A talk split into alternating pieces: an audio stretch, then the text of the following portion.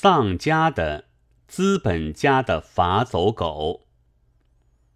梁实秋先生为了拓荒者上称他为资本家的走狗，就做了一篇自云“我不生气”的文章。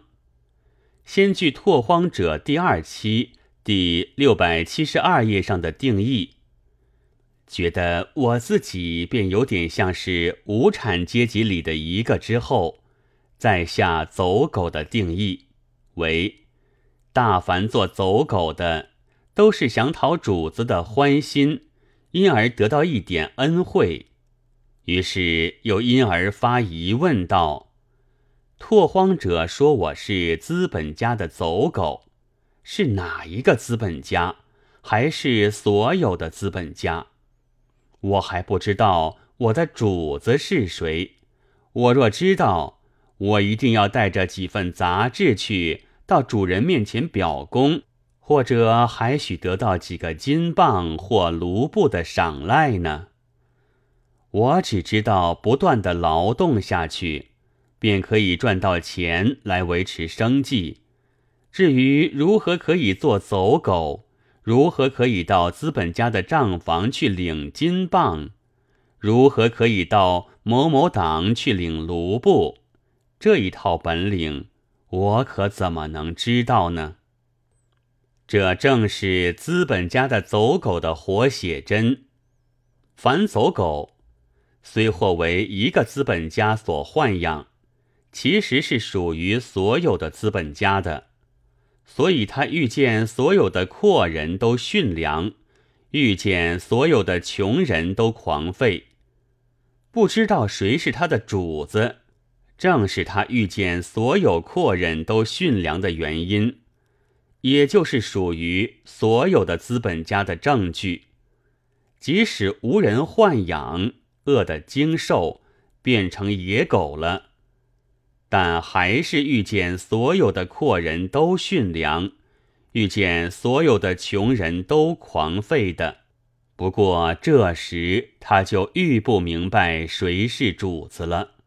梁先生既然自叙他怎样辛苦，好像无产阶级，即梁先生先前之所谓劣败者，又不知道主子是谁，那是属于后一类的了。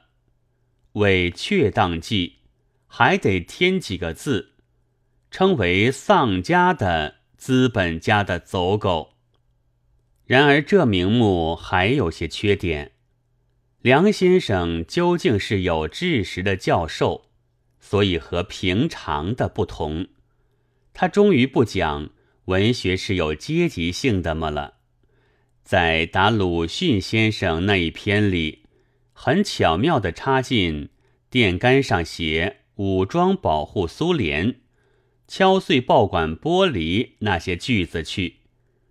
在上文所引的一段，又写出到某某党去领卢布字样来，那故意暗藏的两个“某”，是令人立刻可以悟出的“共产”这两字，指示着凡主张文学有阶级性、得罪了梁先生的人，都是在做拥护苏联或去领卢布的勾当。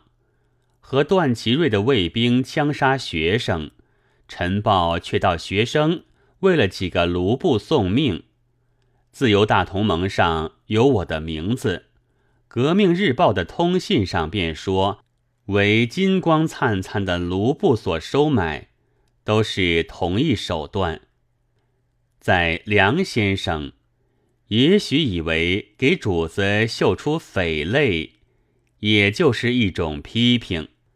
然而，这职业比起刽子手来，也就更加下贱了。我还记得，国共合作时代，通信和演说称赞苏联是极时髦的。